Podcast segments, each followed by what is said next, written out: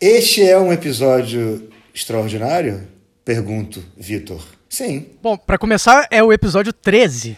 O que é muita coisa. O que é maravilhoso. Júlia tentou falar, mas estava com o microfone desligado. Fala, Júlia. Eu disse que é auspicioso. É auspicioso, então é mais feliz ainda. Mas eu diria que ele tem um, um, um sentido, não só simbólico, não é falar simbólico, mas simbólico e efetivo, prático. Este episódio é uma proposta de expansão de, do campo de atuação desse podcast. Exatamente. Não, e a, e a nossa convidada de hoje, Arícia Mess. Arícia Mess. Ela tá com um disco novo, é o, é o, terceiro disco dela. E, obviamente, o disco dela tem toda uma, uma escrita imbricada. Sim. E sempre foi assim. Arícia é uma poeta. Arícia é uma poeta, de fato, é uma compositora, é uma poeta. E claro que há. Quer dizer, ela tem um histórico, né? ela, ela, ela faz, faz parte do grupo super expandido ligado à poesia carioca nos anos 90, ao CEP 20 mil, Pedro Luiz, Boato, toda uma turma, uma geração. É, mas não por isso, né? ela está aqui como compositora, de fato, na medida em que nós também estamos dizendo, dando o nosso quinhão nesse infinito e inócuo debate sobre letra de música e poesia. É, eu estou tão empolado falando, né? Eu quero dizer que letra de música é poesia. De, às vezes é. Eu não sei se a gente tem que ter uma conclusão sobre isso. Eu estava pensando sobre isso Pode antes. crer, Vitor! às vezes é, às vezes não é. Mas quando é, é. Eu acho que esse é o meu ponto sobre isso. E Arice está aqui como compositora e como poeta. Ainda que ela não tenha um livro de poemas. Sabe as palavras. muito boa, muito boa conclusão, Vitor. Mas eu, não, não, mas é, falando sério, tem esse, esse dado sobre ela, uma relação, é, eu acho que ao longo de todo o trabalho dela com a literatura, a poesia e a, o especial trato é, com a letra na, nas canções dela.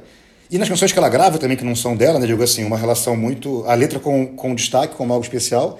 Mas também ela, de fato, está lançando um livro chamado Versos do Mundo, que não só o título, mas toda, todo o repertório do disco tem relações de formas mil com poesia, com escrita e colocando a letra nesse destaque. Falei com clareza Adorei seu agora ato que eu queria assertivo. dizer. Eu, eu- não, falou, falou perfeitamente visível com um ato assertivo que você disse ao invés de disco, livro. Mentira! Com isso, É, você disse. Você disse que ela tá lançando um livro. Genial, então tá bom. Então tá bom. bom, com isso, né? Arícia Mess, senhoras e senhores.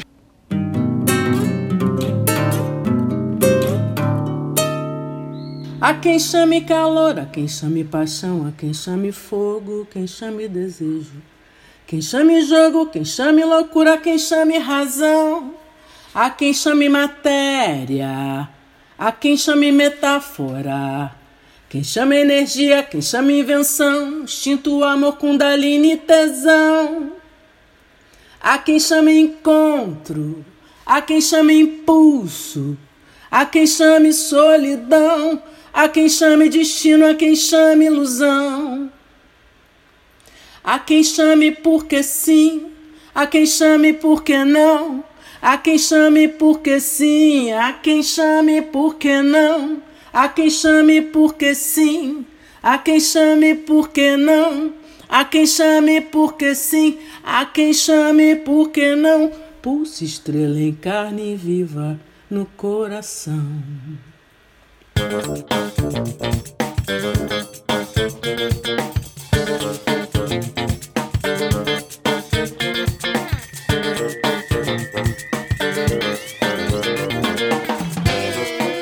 Porra, que beleza. Ai, meu Deus. Maravilha. Uau! Eu Uau! posso. Agora, como é que a gente vai começar os próximos episódios? Você- Acho que a Alice tem que cantar em todos os episódios daqui pra frente. Me chama que eu vou. Cara, e é, é impressionante porque é, a presença e a contundência da Arícia é uma parada muito forte É um lance que você traz muito forte, né? Você. A colocação das palavras, a colocação do canto e a tua, o teu olho. É uma parada tipo. Eu, eu voltei a, a, a, a me sentir, por mais que a gente esteja através de uma transmissão, eu senti de novo aqui esse lance. Oh, meu Deus do céu. Foi forte, foi forte. É o caso Que de bom. dizer que é uma pena que o podcast não tenha vídeo, né? Ah, sim. É. Mas o áudio, o, o áudio, eu acho que traduz isso também. O áudio tem vídeo nesse caso, né? Nesse caso, o áudio tem vídeo. Arícia, que bom te receber aqui. Estamos, estamos muito felizes e honrados. Pô, obrigada, assim, para mim, para mim também é ótimo estar aqui, já que estamos cada um num lugar e a gente tem vivido essa questão de estarmos com esse distanciamento físico, né? Sim. Mas estamos próximos também e precisamos estar, né, nos encontrando e cada oportunidade dessa de estar e conversar e de encontrar, para mim, atualmente é um luxo que eu valorizo muito, porque eu tô, eu tô num lugar que não tem ninguém.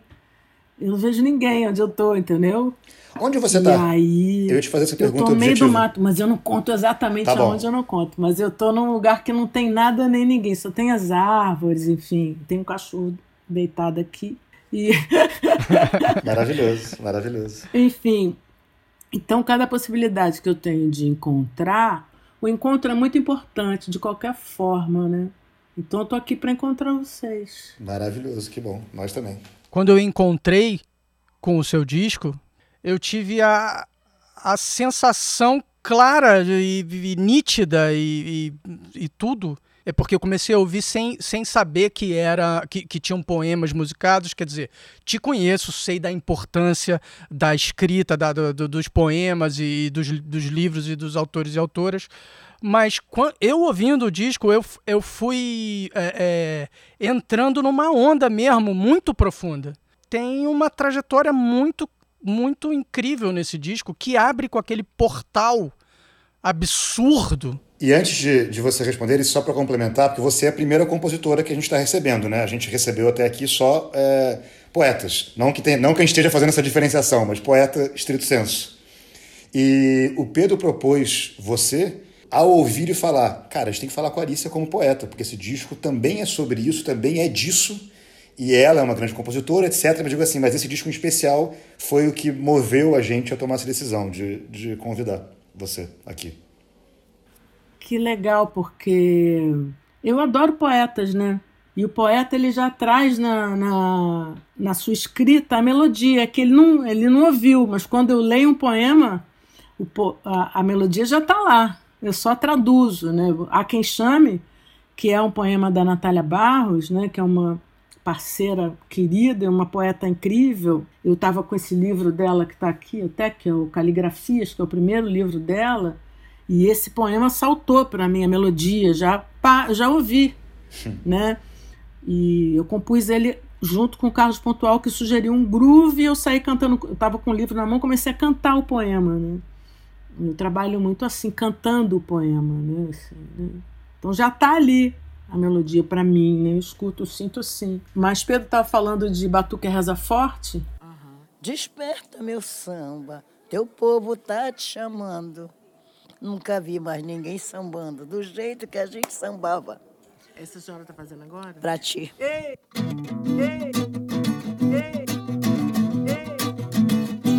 É, é uma história muito legal, né? Porque eu estava em viagem, esse, esse disco ele tem a ver com, as- com o fato de ser uma viajante, né? Esse, esse disco me trouxe essa, essa coisa de vida, de ser alguém que viaja, eu, eu quero continuar assim. Eu viajo porque canto, canto porque viajo. Vou, vamos aí, assim, nessa fluidez, né? Que a vida vai trazendo quando você viaja, né? E eu estava em Londres nesse, nessa, nesses, nesses dias. Dona Onete estava por lá e hospedada na casa de uma amiga minha, ali em Brixton. Brixton é um bairro negro que tem ali em, Londres, muito legal. Ah, passa aqui, não sei o que. Aí passei lá, conversei um pouquinho com ela, cheia de conversa. E eu, eu tinha um programa de rádio no- na Rádio Vozes sobre música negra do Brasil e do mundo e, e pedi uma entrevista para Dona Nete, que, claro, o Geraldinho marcou comigo no dia que Dona Nete ia embora. e estava acontecendo um churrasco esse dia, lá do que Dona Onete ia embora nessa casa, né? Onde eu fui encontrá-la, né?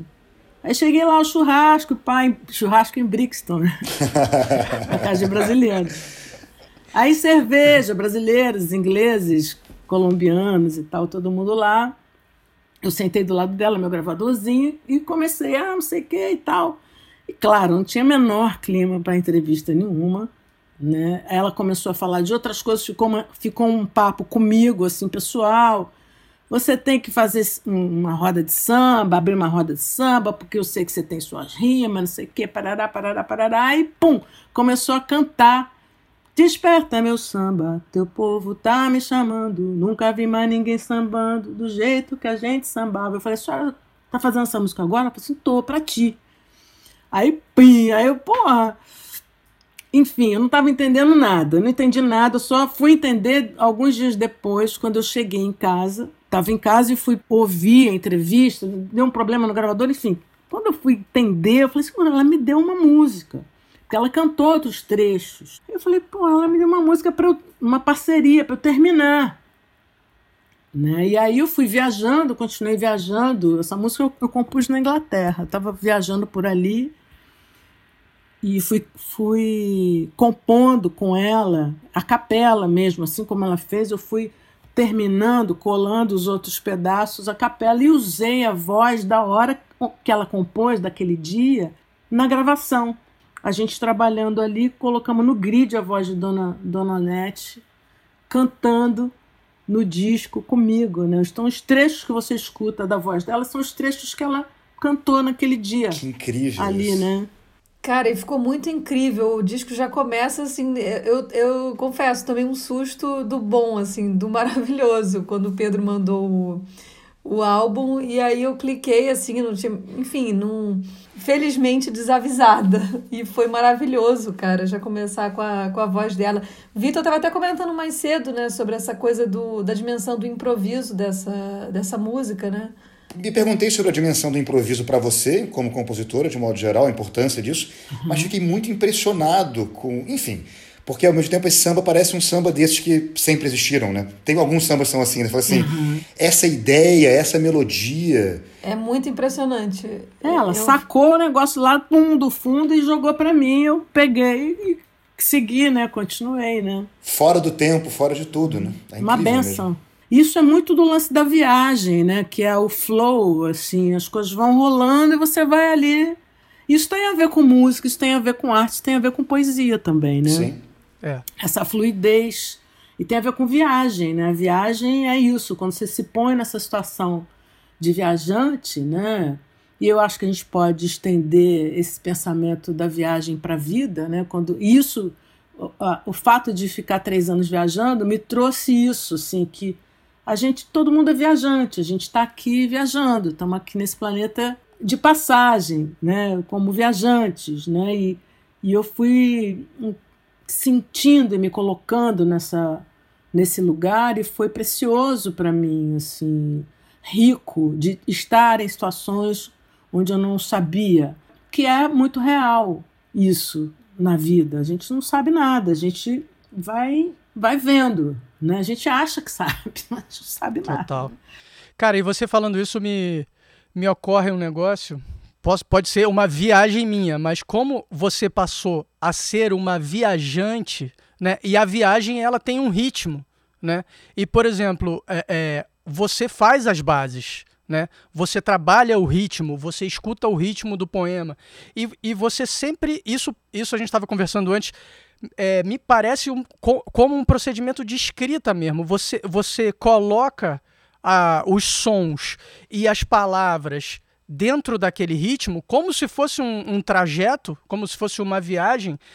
E, e, como você faz isso com, com muita destreza, é o que causa a sensação na gente. Como esse. Ê!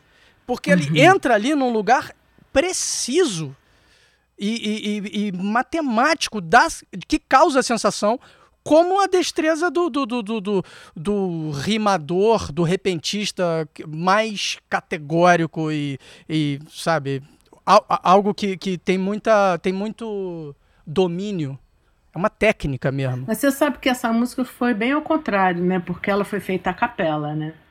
Começou com Dona, Dona Nete cantando ali o verso, eu segui a capela, continuei compondo a capela, e depois que, que ela estava pronta, a melodia né, e a letra, o Ale Ferreira, que estava morando em Londres, mora em Londres ainda, estava lá, eu falei, Ale, você que tem que gravar esse violão. E nesse mesmo computador aqui, ele gravou o, aquele violão que é incrível, né? Assim, né? Ele, aquele groove ali já seria o lance, voz e, e violão, né? Mas aí depois, quando eu cheguei, conversando com o trilho e tal, não sei o que, vamos botar uma percussão, ah, não sei o que, vamos chamar. Aí chamou o pupilo para gravar a percussão. Então a percussão entrou no fim. Começou tudo ao contrário. Você estava falando desse disco como um disco de viagem. Essa história toda, né? É, você e Dona Onete em Londres gravando um samba num churrasco cheio de brasileiros. Ela é, ela, é, ele é o espírito do disco de alguma forma, né? Essa faixa ela define um sentido muito amplo que o disco tem, né? Parece ter, né? É. Agora, você, uma pergunta que, que você é, escreveu mais da letra? Sim. Ela deu, uns, ela deu uns pedaços de letra com os pedaços de melodia. Eu completei os pedaços de letra com os pedaços de melodia. Onde tem a voz dela são os trechos que ela compôs. Claro, claro. Desperta meu samba, teu povo tá me chamando. Nunca vi mais ninguém sambando do jeito que a gente sambava. Foi ela quem despertou meu samba. Meu batuque é reza forte de amor.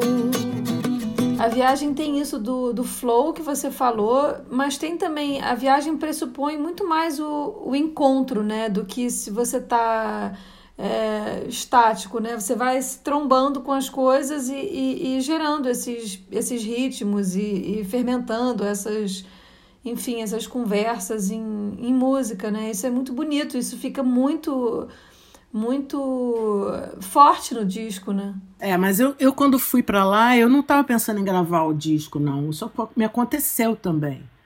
Né? Isso fez parte de todo um processo. Eu tinha gravado algumas músicas já no Brasil, e fui viajar. Eu fui viajar com a intenção de fazer uns shows, não sei o quê. Tinham rolado uns, uns encontros com as pessoas. Não, vem ano que vem, não sei o quê, fazer show, parará, parará. Cheguei não rolou nada disso. e aí eu falei assim, puta, e agora? Eu também não estava lá de turista. Eu não sou turista, eu, eu sou viajante. que é diferente. Claro. aí alguém me disse, você tem que acabar seu disco viajando e voltar para o Brasil com esse disco gravado. Eu falei, puta, como é que eu vou fazer isso? Aí eu pensei, vou fazer fazendo. Vou. Aí quando me pus nessa direção, começou a rolar. Aí rolou um encontro com Dona Nete. E aí eu fui fazendo como dava, que é com o que eu tinha, que é esse computador, o Logic, né, assim, as bases que eu, que eu faço. E aí os encontros com, com o Gabriel Musac, com o Ricardo Dias Gomes, com o Marco Cremasco, que estava morando em Lisboa, eu conheci ele lá, é poeta de duas, de, de Eu Pagã e diversos do mundo, o cara que eu encontrei, trombei com ele, na verdade, foi o cara que literalmente esbarrei com ele em Lisboa, numa situação completamente inusitada, engraçada. E ele me deu o livro dele dois dias depois e, e ele tinha os poemas que eu precisava, que, que, com o que eu queria dizer exatamente o que eu queria dizer. Eu, eu tinha exatamente aquele sentimento de fim de viagem, né? Porque eu já estava voltando para o Brasil, fiquei dois meses em Lisboa, depois de ficar, sei lá, cinco meses, seis meses em Londres. Você falou várias vezes do seu processo de criação como uma coisa que você vai é, entendendo na hora e tal, é, é, e, e, como se, se o, o, o, improviso e a sensibilidade tivesse sempre muito acordada para você criar as coisas. Ao mesmo tempo, quando eu escuto, me parece que é algo completamente arquitetado, elaborado e, e, trabalhado, lapidado, estratégia. O que, que é de cada coisa? Só para complementar, Pedro, eu também, engraçado, eu também sinto isso, assim, porque. Mas é, é linda essa conjunção, né? Assim, desses fatores, desse, desse fator do, do trânsito, do improviso e dessa, dessa coleta, desse, desses desses fermentadores assim que, que com os quais você vai se encontrando na viagem, mas ao mesmo tempo assim é, é, é isso que o Pedro falou, tem uma força também de exatidão, sabe? É, eu não sei, para mim vem como um raio, assim, as ideias, elas vêm, muitas vezes elas vêm, pá, elas baixam na minha cabeça. Eu acho que eu sou bem canal, assim, das, das Tenho o meu trabalho sobre isso, mas tem uma, uma coisa que a princípio eu percebo que ela, ela acontece. Pá, entendi, eu já sei como é. Eu já sei por onde ir. É meio isso. Já eu pagã já foi de outra, de outra maneira, porque aí eu já fiquei naquela fissura, quero fazer outra, quero fazer outra. tava ali em Lisboa, já tava ficando frio, era novembro, acho. Comecei a montar umas bases no computador e tinha visto essa letra de eu pagã. E eu falei, puta, exatamente isso que eu tô querendo dizer. exatamente isso que eu, que eu sinto, assim, né? isso que, é isso que eu precisava. E aí, esse partiu dessa base que eu fiz no computador. Depois eu encontrei Musak, que, Gabriel Musak, que estava sendo meu vizinho ali em Lisboa, no bairro de Anjos, o que foi uma sorte, porque o Gabriel é, melhorou né, o que eu tinha feito. Ele, eu tirei, inclusive, a, a, base que eu tinha feito e vocês vão ficar só com esses violões, porque ele gravou vários violões para finalizar, assim, né? E eu, eu abri as vozes todas, então ficou uma coisa toda harmônica, assim. É muito incrível que, o, que o eu pagã, você mete a palavra pagã com uma polirritmia, como se fosse um bravum, que é um ritmo de candomblé, que é um ritmo que é polirritmia, e você faz pagã, pagã, pagã, pagã, pagã, pagã. Então, assim, é uma viagem que você começa a ouvir, mesmo que você não saiba dessas coisas, você ouve e sente. Uhum. Porque tem ali o, o, a coisa que é considerada pagã é, atravessando numa outra camada e você falando pagã, pagã, pagã, tacac, cacrac, cacrac, cacrac, é isso, é, é, são essas coisas que, que, que, eu escuto e falo. Ah, tá de sacanagem, isso aí é arquitetado. tipo, é forte demais, cara. É incrível, é, eu cara. Eu amo essa música, assim, uma música que eu tenho. Tá dizendo tudo que eu, que eu queria dizer. Dessa conquista, né? De ser. De viajar, de estar tá livre, de estar. Tá... É exatamente isso.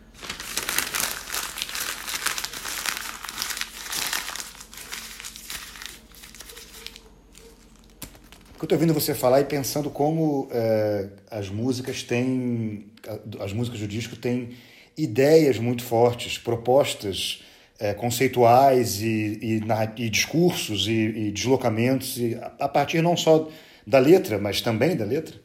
E aí me lembrei de um texto do Barthes que ele fala sobre. É, chama Escrever a Leitura, eu acho, o texto. Ele fala sobre ler levantando a cabeça.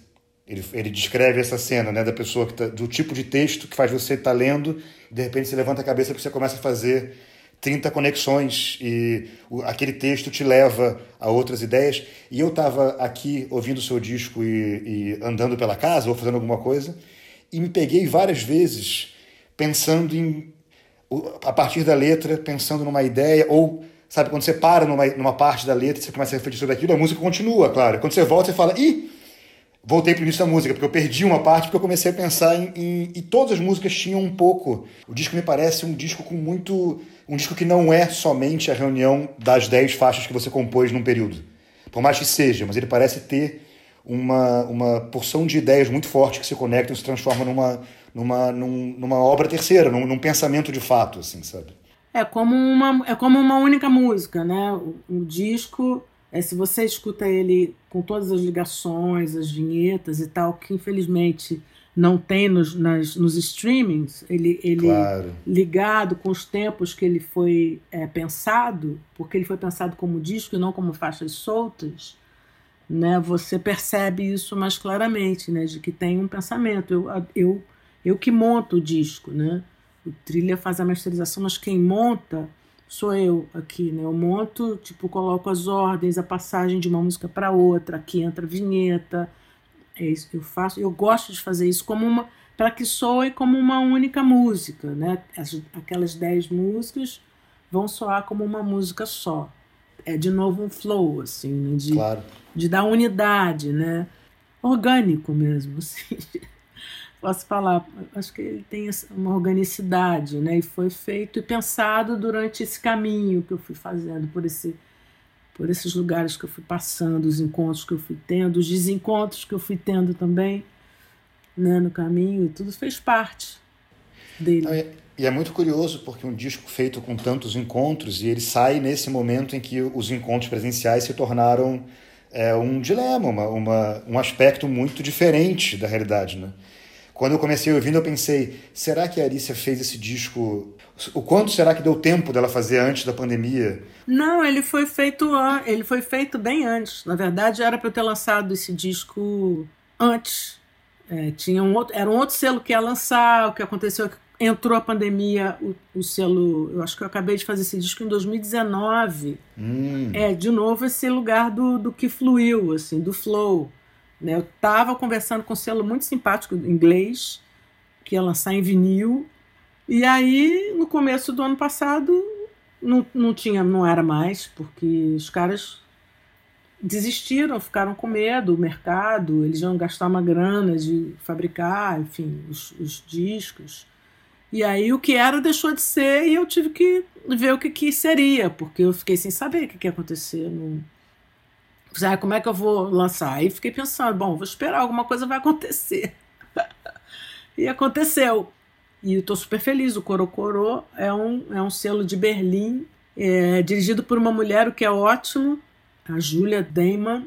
É muito legal, a gente trabalha muito bem junto e, e tá, lançou a princípio só digitalmente, digitalmente, né? ela já é do mercado da música há um tempo, apesar do selo ser novo, a Júlia é do mercado de música dali da Europa há muitos anos. Então, ela tá, distribuiu muito bem, mandou para rádio. Então, tem tocado na Europa em várias rádios. Isso é muito legal. No Brasil não toca em rádio nenhuma, olha só é, que doideira. Difícil, né? É. Porque óbvio que essas músicas poderiam tocar. Não tem... Super. Poderiam não só por, pela qualidade delas, mas como porque elas, elas são música pop, radiofônica, para dançar, para ouvir, é, se divertir, é. entendeu? Tô te falando que tem rádio na Europa que tá tocando todo dia. Pois é. Enfim, é o jabá, aí não sei o quê, e aí, pessoal, não sei o quê. É a sua música comercial? Porra, bicho, qual é? Né? Eu me lembro que eu escutava isso quando eu comecei a cantar. Eu assim, que será? Eu me lembro que a primeira vez me perguntaram isso, eu fiquei pensando, será que minha música é comercial? Eu fiquei pensando, o que será isso? Eu nem entendi o que, que era que eles estavam falando. Eram os sabonetes que eles, que eles vendiam, enfim. Né? Mas o mercado da música no Brasil não é à toa que faliu do jeito que faliu e, só lança o que lança hoje em dia, né? Com raríssimas exceções, é óbvio. Né? Ah, e tem uma coisa sobre essa lógica da música comercial que é muito doida, porque uma questão lógica mesmo. A música dizer que algo é música comercial pressupõe uma estética que já vendeu. E é o fim de, de qualquer inovação, é. né? Porque assim, a verdade é que historicamente ninguém sabe. Isso, o lance é que o mercado ele deu uma corrompida no lance da arte. Eu me lembro muita gente pensando, não, tem que fazer uma música de tanto tempo, porque senão não vai tocar no rádio. E nunca tocou. Isso é verdade. É, é, é. Né? De, dos caras, diretores de, gra de gravadora, trocando a, a, letra das músicas, porque o cara, os caras não sabiam fazer, os caras não, não sabiam nada, não entendiam nada de música nem de arte. Né? Pegando esse gancho, Arícia, eu queria saber um pouco da a fome e o canibalismo. e o canibalismo. Acho que tem um pouco a ver com essa conversa também, tem. né? Tem a ver com a fala do Viveiros de Castro, né? De que é Sim. mais fácil imaginar o fim do mundo do que o fim do capitalismo, que é uma coisa meio bizarra e, e que nos diz tanto, né? E aí, como é que surgiu? Como é que bateu isso para você? Como é que eu estava lendo um artigo dele, que eu nem sei mais onde é que é, onde é que está. Outro dia me perguntaram, cadê esse artigo? Você não sei. Eu, eu li isso e aí eu fiquei com essa ideia e, e fiquei pensando sobre isso, né? Que, que momento é esse onde é mais fácil a gente pensar que o mundo pode acabar, que foi que estava ali nos anos 2000, ele tinha assim, ah, vai acabar o mundo, não sei o quê, do que pensar que poderia mudar um sistema que não está dando certo, né? Acho que os modelos todos antigos, eles dataram. A gente vai ter que inventar um jeito novo de estar no mundo. Eu acho que é isso, eu acho que é bem radical. Pensa que é mais fácil acabar o mundo que o capitalismo. A força do que é mais forte nos dará o nosso terra, o fogo, o ar e o bicho. O Existem necessidades novas, né? Isso. Que, que um, talvez um modelo novo possa contemplar. É, e um modelo inclusivo, né? Onde. Exato. Enfim. Mas talvez mais humanistas, né? Mais no sentido de pensar mais. A gente se, pensar mais como um mundo só, como um, um lugar para todos, né? A gente está em construção disso, né? Uma coisa que a gente tem que se colocar nessa direção para que isso comece a ser construído no meio desse caos que a gente está vendo, porque isso não a gente não pode esperar nada desses desses caras. Não vai vir daí. E, e vem cá, uma curiosidade sobre essa música e esse poema. É em parceria com o Chico César, né? Com o Chico. É, a gente. Eu, essa aí sim, eu tinha feito uma, uma base aqui no computador e tal, e tinha feito a primeira parte da, da, da música e da letra. Aí estava ali perto de casa, o Chico era meu vizinho na época e me eu te encontrei, encontrei com ele uma vez ou outra e falei assim, puta, perguntei se ele, se ele gostaria de ouvir, que eu tinha, tava é, com uma música que eu queria terminar e tal. Ele falou, ah, vamos ver se eu consigo, me manda, porque às vezes você não consegue, né? Você claro. não bate pra pessoa, enfim. Eu mandei para ele e foi rapidinho, ele já me respondeu com a segunda parte da, da letra, já falou assim, ah, encaixa essa letra aí na, na melodia do, do começo, né?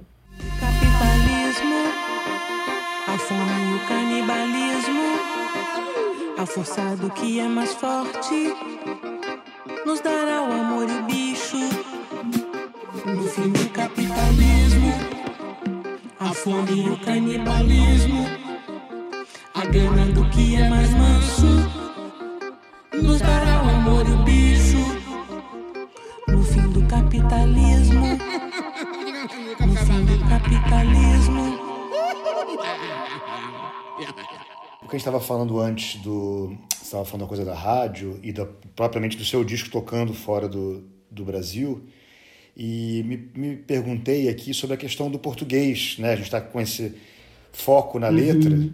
E você tem essa experiência de, de gravar lá, de criar lá, mas também de tocar lá. Então, assim, uhum. de que forma você percebeu, é, tendo você a letra como um elemento obviamente importante no seu trabalho, em que o groove, aquilo que normalmente fora do Brasil se, se reconhece mais fácil da música brasileira, como é que você é, percebe essa recepção, essa relação de fora do Brasil com o português? Eu achei muito louco, porque, por exemplo, a Quem Chame, que está tocando dire... um lugar que está tocando muito a Quem Chame, assim, a, a ponto de nos chamar a atenção, é na Áustria. Uhum. Eles não entendem nada da letra. Eles chamam de Hackenshame. é. E, eu, e aí eu fiquei pensando, cara, que loucura, né? Porque eles nem sabem, o, mas eles sabem que é um poema.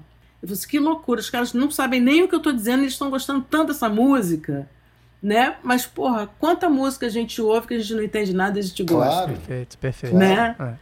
E eles estão abertos também, isso que eu sinto, que tem, tem uma abertura para ouvir coisa nova isso eu senti muito quando fiz show também em Londres, que eu fiz show num lugar, sei lá, umas 500 pessoas, num lugar onde, onde as pessoas vão lá para ouvir o que está tá rolando lá aquele dia. Eles não me conheciam, eles foram lá para me ver.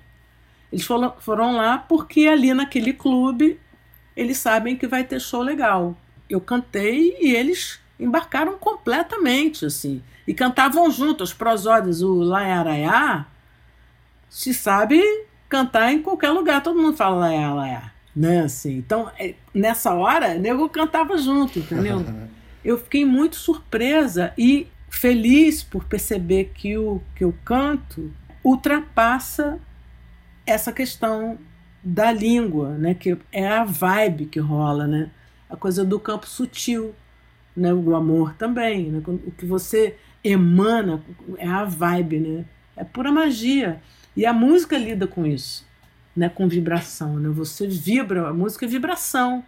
Então eu, eu vou por esse caminho da vibe. Eles sacam é a vibração, entendeu? Agora é maravilhoso se eles, se eles soubessem a letra e quando souberem, talvez saibam alguma hora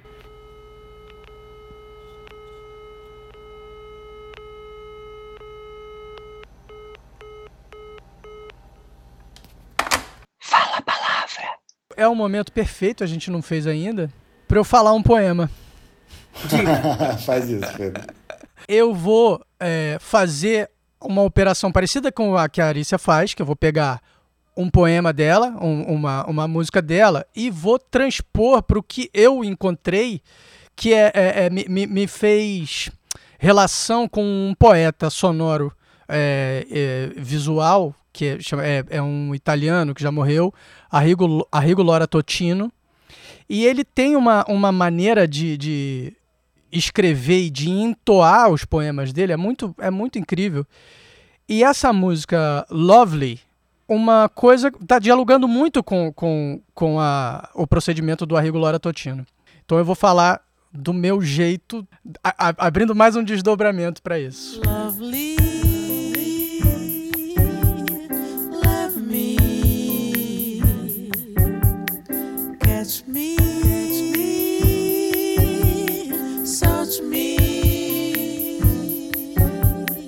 Lovely, leve me, catch me, salt me, lovely, touch me, salve me, love me, leve me, catch me, salt me, lovely, touch me, salve me, set me free.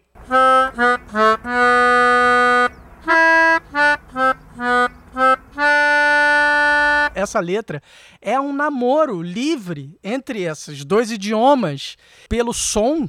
Não, e, e a rima bilíngue, né? Toda a rima bilíngue é uma alegria, né? É o desespero de quem quer se comunicar em outra língua Claro. e dizer eu te amo, I love you.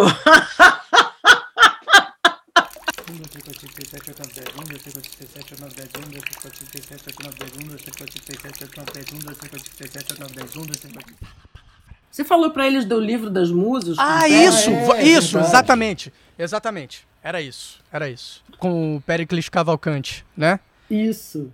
E você, e você cantou logo Gonçalves Dias e Gregório de Matos. Tipo, uau! Não, que loucura. Não, mas você vê como é que o Pericles é genial, né?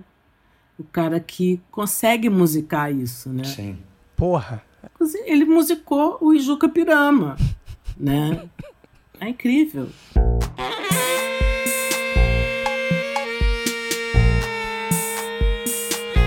Meu canto de morte, guerreiros ouvi. Sou filho das selvas, nas selvas cresci. Guerreiros descendo da tribo tupi, da tribo pujante, que agora anda errante, por fado inconstante, guerreiros nasci. Sou braço, sou força, sou filho do norte, meu canto de morte, guerreiros ouvi. Esse livro, O Canto das Musas, que é um livro para escola, na verdade. Né? Então tem um, tem um disco com esses poemas todos musicados. Eu, eu participo de dois ou três, mas tem o Léo Cavalcante, tem a Tulipa Ruiz. A Tulipa canta aí, nessa, na, né? ela faz os vocais dessa música aí que o- Nasce o Sol. Nasce o sol e não dura mais que um dia. Depois da luz se segue a noite escura. Em tristes sombras morre a formosura. Em contínuas tristezas a alegria. Se acaba o sol, porque nascia. Se formosa a luz é, porque não dura. Como a beleza assim se transfigura. Como o gosto da pena assim se cria. Dizer do Sem Medo do Mar que entra o Ali Salomão É falando o Caldeirão de la Barca. É, total. tipo, com uma alfaia de guerra ali, tipo, trazendo a insurreição e a revolução, tipo, é um momento muito foda do disco. É um momento assim. E essa música de muita tem tudo a força. ver com esse momento, né, também, né? Isso. Isso.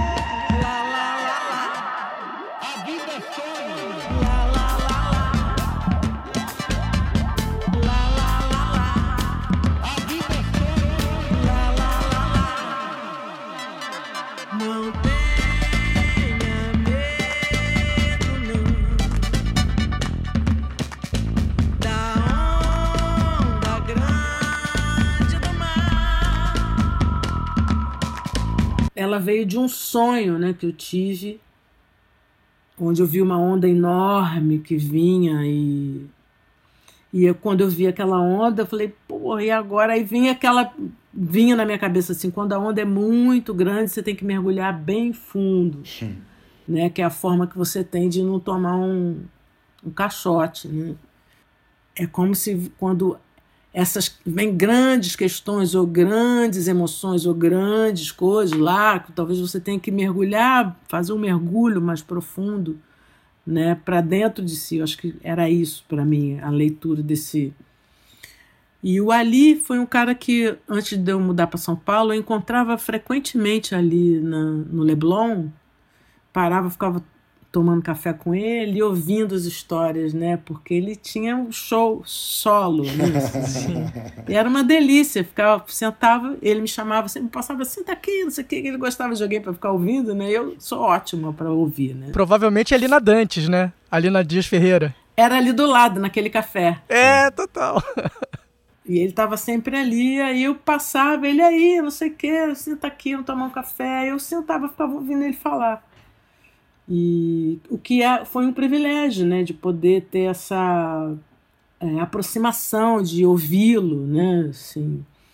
E aí eu, eu adoro ele, estava escutando e capturei essa voz dele num dos vídeos que tinham dele na internet.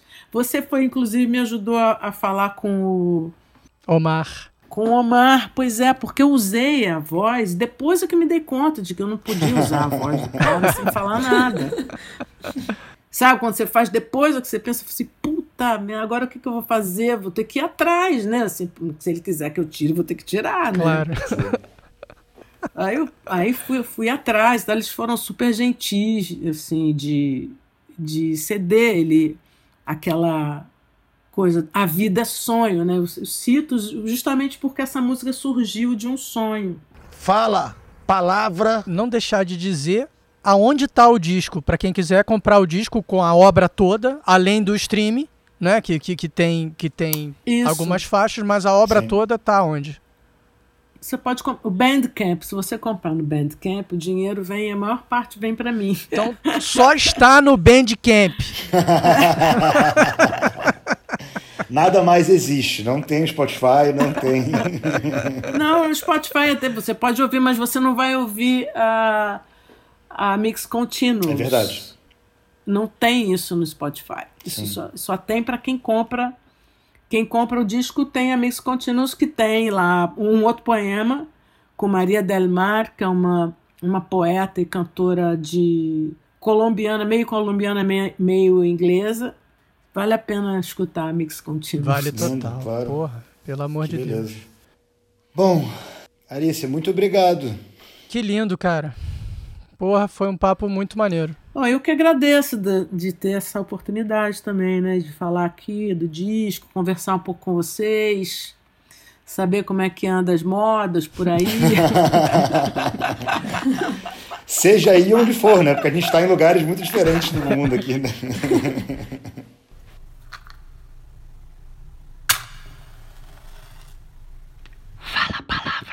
Eu pagã que pulo fogueiras, eu pagã que faço viagens, eu pagã que ouço as noites, eu pagã que rasgo fronteiras, eu pagã que penso imagens, eu pagã que não levo açoites, eu pagã que mordo as beiras, eu pagã que vou sem bagagens, eu pagã, eu pagã, eu pagã, eu pagã, eu pagã, eu pagã, pagã, pagã pagã, pagã.